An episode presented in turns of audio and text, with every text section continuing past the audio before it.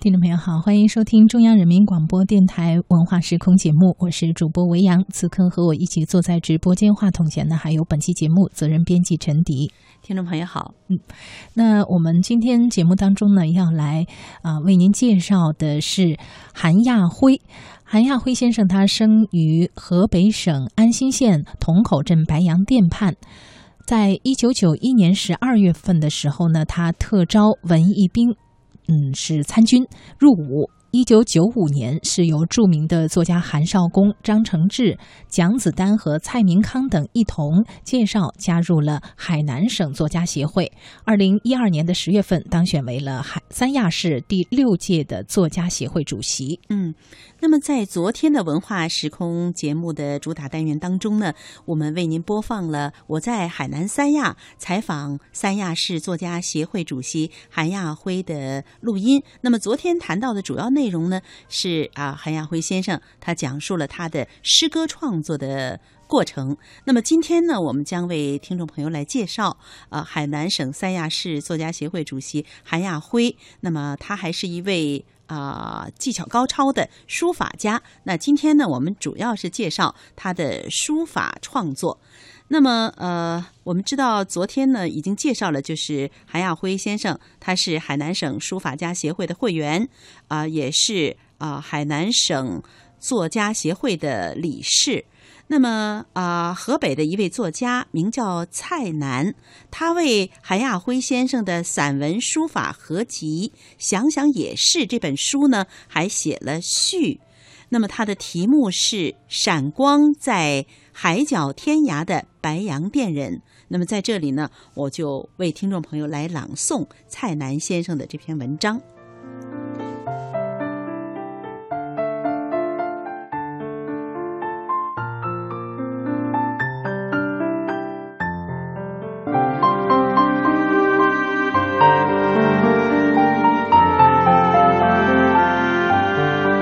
三亚地处海南省的最南端，它是我国唯一的热带滨海城市。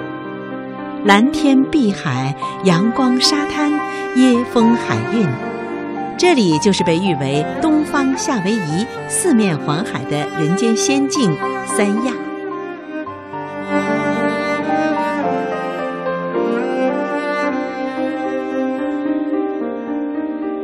当北方进入寒冬季节，而三亚则四季如夏，繁花似锦。在天涯海角感受三亚优美的生态环境，感受三亚人的文化生活。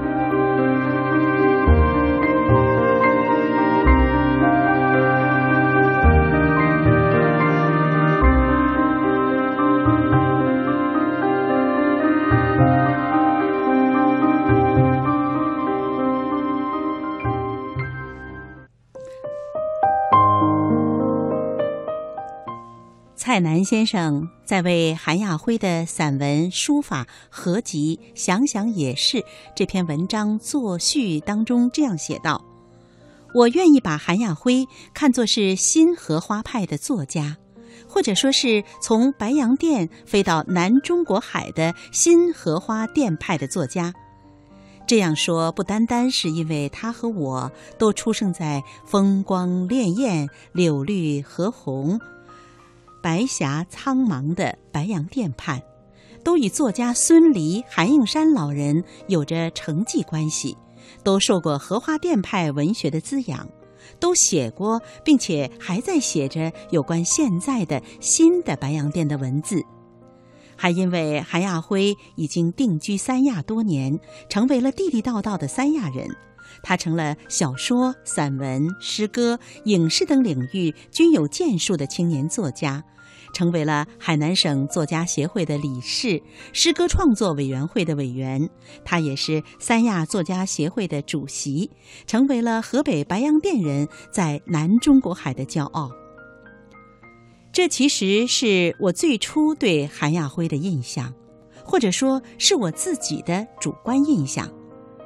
看了亚辉的这部书稿，这部散文书法合集，我才蓦然发现，他还是一个书法家，一个在军内外、省内外颇具名气的书法家。我不懂书法，但我要先说书法。我是说，我要凭着自己的直觉先说书法。亚辉天资聪颖，自幼习书，四岁就在爷爷韩铁良先生的指导下开始练大仿，后从言字入手，再法二王，受当代作当代书法家柳倩、高占祥、吴东民等当面指教，涉猎较广，渐成风格。亚辉入伍以后，他的书法作品经常在报刊不断发表，多次为文学杂志、报刊题写文章题头，还经常参加军内外的书画展览并获奖，并有作品在著名的亚龙湾旅游区刻石为景。亚辉的作品曾作为海军编队出访国礼赠送给越南，他的多幅书法流传于。东南亚、韩国、日本、香港等地，被刘卫东中将等几十位将军和地方的政要、文学大家莫言等知名人士所收藏。好，那接下来呢，我们就来听听我曾我前不久在海南三亚对三亚市作家协会主席韩亚辉先生的访谈。呃，各位听众朋友，我现在是在三亚的天之涯美术馆啊。那坐在我面前的是，呃，三亚的作家协会主席韩亚辉先生。啊，听众朋友们，大家好，很高兴呢，在这里呢和大家交流，向大家请教。我是昨天呢刚从北京来到三亚哈，呃，来到三亚，我觉得好像换了一幅图片在我的眼前，又过了一回夏天。而且呢，我们都知道三亚呢，它是海南岛最南端，呃，一个生态旅游城市啊，号称是东方夏威夷，所以很多人都是旅游度假来了。那么，呃，韩主席呢是在这里已经生活了很多年。那以您的经历来说，面对这样的一个生活的环境，那么潜心创作，那么支撑您的动力是什么？他是这样的，三亚来讲呢，这个地方呢，就是我们刚来的时候。呃，可以这样讲，跟三亚呢这个地方呢确实有缘分。在二十多年前呢，三亚还是一个名不见经传的这么一个小地方。当时呢，这个地方是一个小县城，哎，后边呢这个突飞猛进，呃，经过这个国家的支持啊，还有这个本地不断的努力啊，现在已经建成一个什么呢？叫国际旅游一个精品城市。哎，在世界上呢名声大响，有一度他们讲呢，在北京见面打招呼呢，就问：“哎，你去过三亚了吗？”这成为一个流行语，哎，大家一个打招呼的一个见面的这么一个哎问候语。所以说，三亚呢，这个不仅在国内呃名气大啊，然后在世界上呢也名气很大，源于它举办了一些这个非常有影响的呃文体活动啊文化活动。呃，一些世界小姐选美啊，健美先生啊，什么这个，还有一些重要的赛事，一些国际性的会议呢，在这里呢这个召开，还有国家领导人呢在三亚这个小城呢会见外宾，所以这样一来呢，就给三亚呢就是增加了它的知名度。我们热爱三亚，不仅是因为它的这个知名度，就主要是我们见证了它的发展。然后从刚来的时候，一个小城呢，当时海边上还遍地是仙人掌，这个地方呃显得很荒芜的样子，很原始，非常就是原始那种生态啊啊！我们现在追求的是一派原始自然的风貌啊，可惜呢，现在呢，随着这个建设，当然不一定是坏事，已经呢，就是说那个现在在城市修复嘛，是吧？然后以前那种还是非常值得怀念的，也是大家所追求的哎一种。呃，越生态越原生态的东西，我们越追求啊。呃，对于我们来讲呢，寻找当初的记忆吧。三亚，呃，这个对于我们来讲有深厚的感情，因为我在老家呢，个人讲呢，在老家呢生活了十八年，然后在三亚已经呃二十多年了，比在河北生活的时间都长。我老家在白洋淀。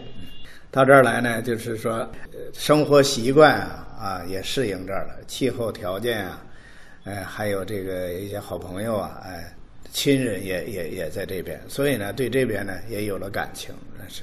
至于这个创作，创作来讲呢，因为我呃原来呢在部队特招来呢文艺兵特招过来的，嗯，在中学的时候呢，就自己就搞一些呃文学创作，当时在全国的校园文学里头还算小有名气，呃后边呢这个一心想呃从军报国哈、呃正好有这么一个机缘呢，呃他们特招文艺兵，然后就来到了呃三亚。当时到三亚的时候，一路南下啊，这个地方感觉到呃山高水远的，呃那个时候没有想在这边留下来，或者在这边安家。没有，就想好像是到了天边一样那种感觉啊。呃，不过现在感觉到无怨无悔到三亚这个地方创作嘛，我主要是两个方面，这个两个方面呢，也算是有点童子功，因为受点家传，呃，一个是这个文学方面，一个呢是这个呃书法，主要这两个呃结合起来呢，主要就是对文字的感觉，无论是文学还是书法呢，它都是文字，所以说这辈子呢跟这个文字有缘分。曾经有起过一个微信名叫“文载道”，啊，以哎以文载道，以墨抒怀。每个人吧，我觉得说句这个什么话，就是稍微就是点违心的话，就是说，呃，老天爷已经注定了，就是说你这辈子能干什么，会干什么。所以说，我就对亲近于文字，可能就是为文字而生的。呃，四岁开始学字儿，练大法，跟着爷爷那时候啊，还有我三爷，有家传。最早是像小书童一样伺候爷爷。当时呢，三爷的，呃，我爷爷当时呢，这个书法作品呢，在京津冀一带呢，还是有点名气。那个时候没有广告公司，他主要是写颜体，写颜体，写馆阁体。这个馆阁体呢，它是类似于这个呃明清时候一一些那些秀才、状元那些答卷儿啊，就俗一点，现在好像是我们的印印刷体一样，就是官方什么的文字，哎哎，这个使用的文字类似于这样。那时候不是都用工整，哎哎楷楷体，管理的管，然后馆是馆藏的馆，阁就是阁楼的阁，哎，它是这样的，就是那个字呢，就是写的比较正。老人呢，就是对我要求很严，完了从临帖写大仿啊，到后边呢，呃，一丝不苟。呃，曾经我在一篇文章里头回忆，呃，三爷教我的时候呢，还拿着所谓的那种戒尺打我的小手，那这这些都是有深刻记忆的，这是。经过一个是严格的这种家传，自己呢还是稍微有点悟性。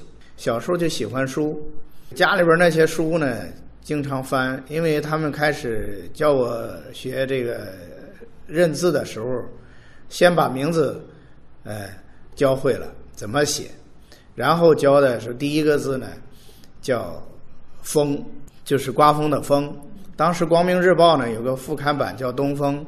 哎，他是教了我一个“风”字，所以后边我为了纪念这个我认识的这第一个汉字叫“风”呢，呃，我的第一本诗集在九一年的时候，北京的文津出版社出版的时候呢，名字起的就叫《风从哪里来》。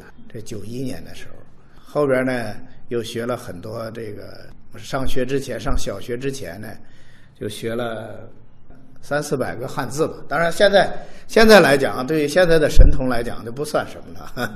哎，那个时候，呃，还翻一些书，看一些他们那些天安门诗抄啊等等那些诗集，印象比较深的。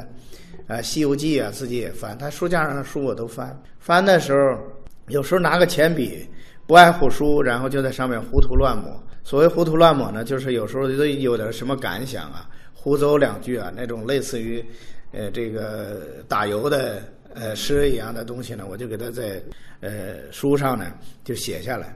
没想到呢，呃，爱护书的三爷呢，呃，为此还把我教训一顿，说这个一定要爱护书，不能就是说在上面胡涂乱抹。呃，印象都都比较深。还有一个就是刚上小学的时候呢，到了学校里头不会用铅笔，人家教孩子们用铅笔，毛笔，哎，写这个包括写阿喔阿的时候，都不会都使不惯那个硬笔，使不惯铅笔。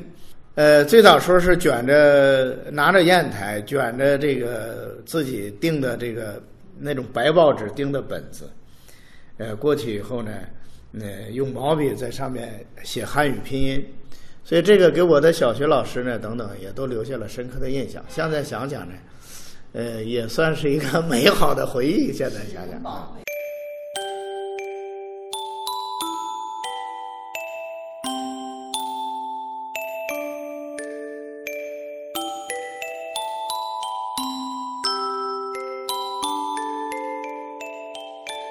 这样的话，有了呃什么基础？有了幼年的童年的基础啊，童年的基础。后边儿这个就上小学、中学的时候呢，喜欢作文儿。小学的时候呢，这个作文呢就写的还算不错，在全校做范文儿。在中学以后呢，这个我们老师就组织这个文学社，呃，组织我们呃怎么样写好作文，组织我们怎么去呃读书，怎么去学习名家的著作。啊，当时 除了课本之外的一些读物呢，老师呢哎教了我们很多。这样的话呢，还有一个渊源呢，就是我的出生的那个那个村叫同口村，叫同口镇同口村。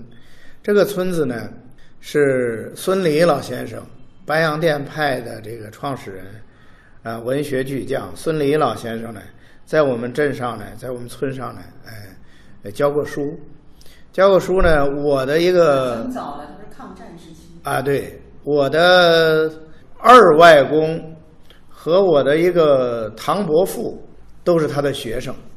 嗯，后边一村里的一些老人呢，我曾经早年我就曾经采访过他们，孙犁老先生。呃，当时呢也收集了一些这个孙犁老先生的资料。我们对孙犁老先生呢，这是崇拜有加，呃，读他的书，学他的著作，模仿他的写作。后边这个我就在学学校里头担任了我们 文学社的叫白洋淀文学社的社长，呃，后边办杂志做总编，然后就激发了我的这个叫埋下了文学创作的种子，激发了我的文学热情。结果呢，就是 不好好学习，整天自己在课堂上搞创作。记得还有一次英语老师，这个单独把我叫起来，这个提问，让我朗诵英文。哎，人家专门说了一句，这个用英语说了一句韩亚辉在课堂上，呃，写小说，我听不懂，引起了哄堂大笑。想想也挺惭愧，没有好好学习啊。但是呢，在文学上呢，呃，取得了一些，呃，就是自己呢满意的成绩啊。这倒也是，呃，没有更更大的这个遗憾。就难得的是，您一生以写作为生我，所以这没有半生生啊哎，就是也没有中断啊。这个写作对您仍仍然是有着很大很大的吸引力。这个对于文字来讲呢，这个运用文字，我觉得文学创作是运用文字，写书法呢也是在运用文字，它已经成为一种习惯，就像我们吃饭喝水一样，这是必不可少的。哎，这样一来呢，就与生俱来。我估计后半辈子也会伴我这个一直伴到老啊。哎，这个文学呢，呃，到呃写的比较杂，到后边呢，这个高中毕业的时候，那年呢就出了一本诗集，和一位另一位诗人呢，那时候出了一本诗集，还涉猎其他的这个呃题材，呃，比方说在学校里写个小品啊，写个相声啊，写个快板，我还演过相声啊，打过快板，呃，这个呃写个歌词啊等等，呃，涉猎比较多。年呃那个时候吧。现在说句不谦虚的话，也叫勤奋好学，啊，学摄影、学洗照片等等吧，都学，还都有一点点小小的成成绩。这样的话呢，呃，人家招兵的话呢，一看这个人，说这么小的年纪，他不相信说有这么大的成就，因为当时我带了一口袋的获奖证书，人家一个一个看以后说这这怎么会不成正比嘛？然后后边就去明察暗访，一看都是真的。当时我还担任了我们县一中的这个学生会的主席啊，这是哎，这是这个文学就招到部队来了，招到部队来就出版报。出版报呢，因为部队他讲宣传嘛。当时新兵的时候呢，部队搞书画比赛，画了幅画，呃，写了幅字儿，然后还拿了个呃全部队的一等奖，所以呢，在新兵的时候啊，就就有点名气了。后边这一种一种，就是就算一直呢，呃，有点小成就的话呢。就会激励着你不断的去进去，进去是这样，所以在部队就没有放弃，也做的是这个行当，一直在宣传，宣传口工作，宣传文化口，哎，在工作。后边到从战士提干，搞新闻，新闻报道，做电视，嗓子不太好，呃，分到了广播室啊，当时分到了广播室，播音员，哎。当播音员，但是呢，这个嗓子不太好，没干没干多长时间啊。但个人呢也喜欢朗诵，也配音，学周恩来讲话啥的都还可以啊。想想呢，这个爱好太多了，分散精力也很大，因为这一一天就二十四小时，弄了这个弄不了那个。有句话叫万金油，这个万金油呢很形象，嗯，还要专一一些。嗯，除了部队的工作以外。业余的这些业余的这个爱好呢，我就，呃，基本上现在来讲就是一个书法，一个诗歌的创作。书法，我觉得它是养心的啊；诗歌来讲呢，它是抒发情绪的，所以这它会不矛盾啊。这样会是我都是我所喜爱的。我想这样会走的会喜爱的东西嘛，有兴趣嘛，就是苦点累点也不感觉。这样的话呢，他会伴着我走得更久，会更远。谈到书法呢，这块呢，因为小时候有了小时候的基础，后边呢就是临一些帖。在部队呢，工作比较忙，时间比较紧的情况下呢，放了一些，放弃一段时间以后，后边感觉着这个书法还可以养生。到现在，虽然我是中年啊，也他们不能，咱不能在老人面前说老什么的，呃，但是感觉着的这个。这个书法可以养生，呃，文学创作呃有熬夜比较多，有时候都是夜里头去做这些啊，没人的时候啊，静下心来去做的。但是发现写字练书法，他能够养心。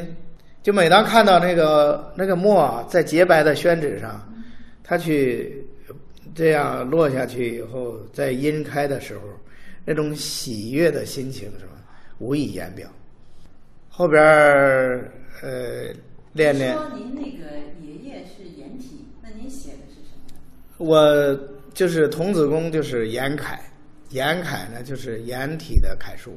那个时候写呢华世奎的帖，华世画那个哎啊华世奎，我们就是写它厚重、端庄、厚重颜体啊，这样的也适合稳重，适合我们的性格的。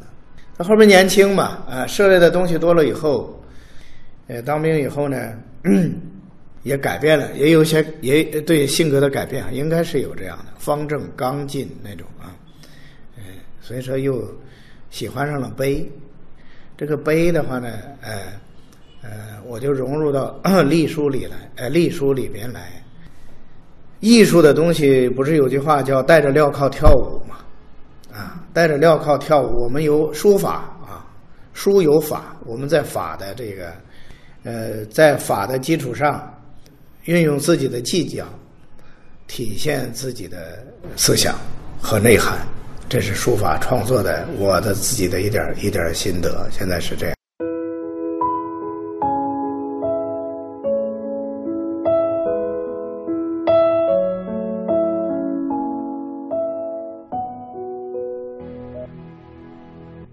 您说还有创新的因素，您也想创新。那是不是也想就是跟这个时代要结合？您说的非常对。这个书法呢，到现在来讲呢，已经受到了很大的冲击。第一个是什么呢？现在这种流行的电脑打字印刷体啊，这是一个，这是大家都知道的。第二个呢，就是现在有一种机器人植入软件以后，它也能写出一一笔漂亮的字。哎，这对书法创作的冲击呢，我们确实要面对现在的现实。我们怎么去应对它？我们怎么去保留我们的传统，并且不断的创新，让它世世代代乃至千秋万代，哎，有它生命力。所以说呢，我自己呢，嗯，当时也也是郁闷过一段时间，思考啊，这百思不得其解。甚至有一些书家说，开玩笑说，说机器人一写字儿，我们就没饭吃了。这职业书家这样讲。后边呢，我我想呢，有一天突然就开朗。就感觉到机器人再怎么写，写的再怎么好，它是制的软件，这个软件是谁给它制的呢？是人给它制的，所以说还是人的因素在里头，人控制它。这样一来呢，这个人和人之间的区别在哪里呢？人和人之间的区别在于思想。所以说，它机器人，它写的再好再漂亮。它没有更深的内涵在里头，这样的话呢，就要求我们这个书家要涉猎更广，特别是什么呢？文学的东西、音乐的东西，啊，各种建筑的东西，各种艺术门类，一定要涉猎很广。其实是触类旁通，但是要有丰厚的学识、学养，这样呢。装填到自己的这个大脑里头以后，形成不断的就是说呢总结，还要呢，哎，在前人的基础上，啊，有的高人呢还得益于大自然的这个什么大自然的东西呢？我们古人呢已经都已经悟的差不多了，还要得益于我们自己的这个这个悟，看我怎么对世间的这一种体悟。所以说，人家说学书法悟性一定要好，哎，这也是一个很重要的方面。这样加起来，我们要有丰丰厚的学识，有非常高的素养，然后呢，呃，不断的那个学习技巧，啊，尝试创新，哎，这样会有我们书法的一些个人的一些面目出现。呃，当然呢。对时代这种这种时代感呢，不要去刻意的去，说是去怎么刻意的去追求。我觉得用现在的制的笔，用现在用的墨，用现在用的纸，呃等等，它已经有时代的因素在里头了。我们只要把自己的这个头脑武装好，啊，把自己的智慧激发出来，啊。转化成自己的这个书法创作，会有自己的面目的。所以说，我就一直是这么一个观点。我相信呢，咱们更多的书家呢，也会认同我这个观点。他们有一些评论家，当然这样说：说我呢是海南呃文人书法家的代表性人物。说海南文人书法家代表性人物，这个提法呢挺大，呃，我自己肯定不能这样说，这也不谦虚啊。但是有一点，我觉得在你身上就是承上启下，因为您刚才说家学渊源，您继承了一些呃老人留下来的一些传统的书法的技艺，是吧？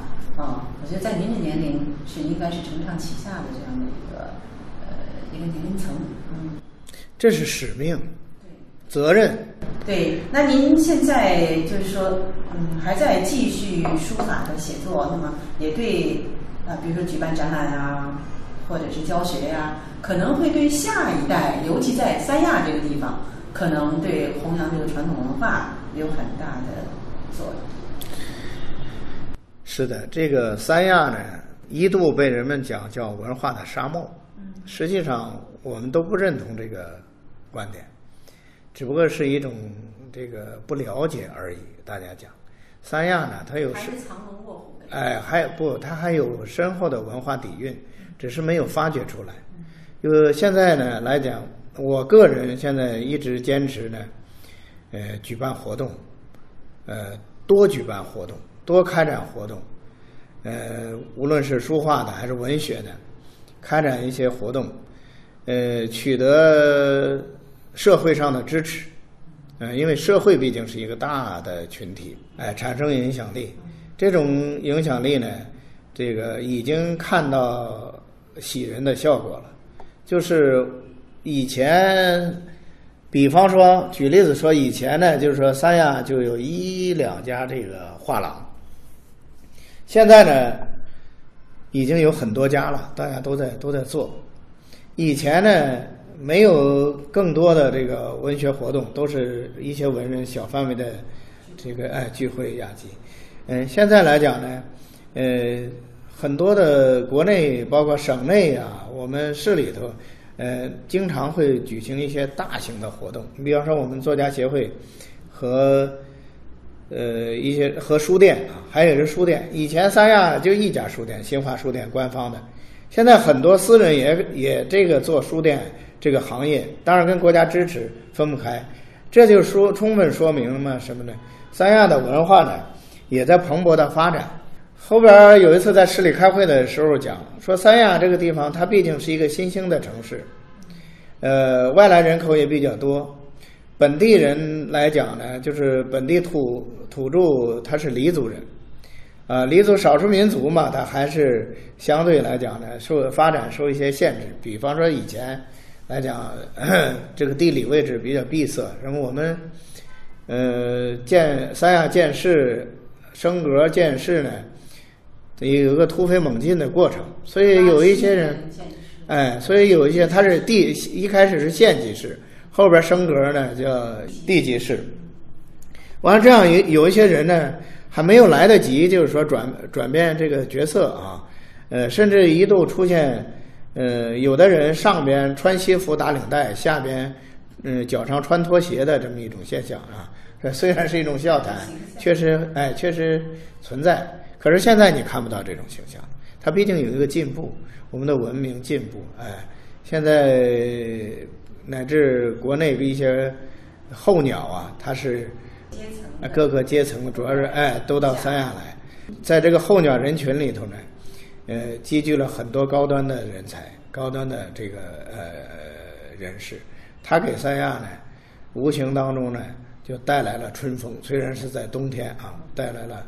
呃，文化上的这个呃新的气象，再加上我们本地人这种不遗余力的去努力，有一些有识之士啊，甚至有些人呢，就是说自己掏钱建博物馆，建当地的本土的这个呃风情的展览馆等等啊，本地的一些物产呢，呃展示给大家，收集起来，珍藏起来，展示出来。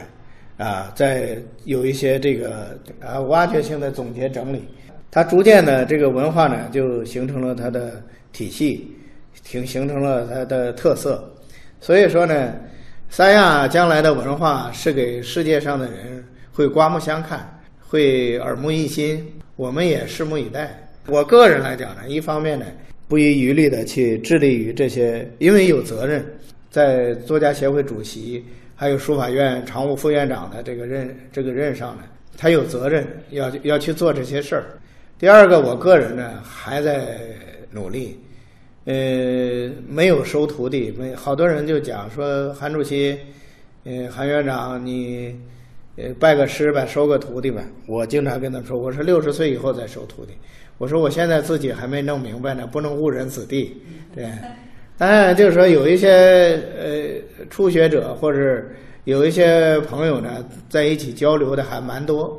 我这个人呢，喜欢讲话，呃，北方人性格也直，所以说在交流的过程当中呢，呃，心里藏不住，呃，人家好的呢，咱就多夸奖两句，呃，感觉着人家弱一点的呢，也会去。呃，也不叫好为人师，反正就是也去给人指点两指点一二。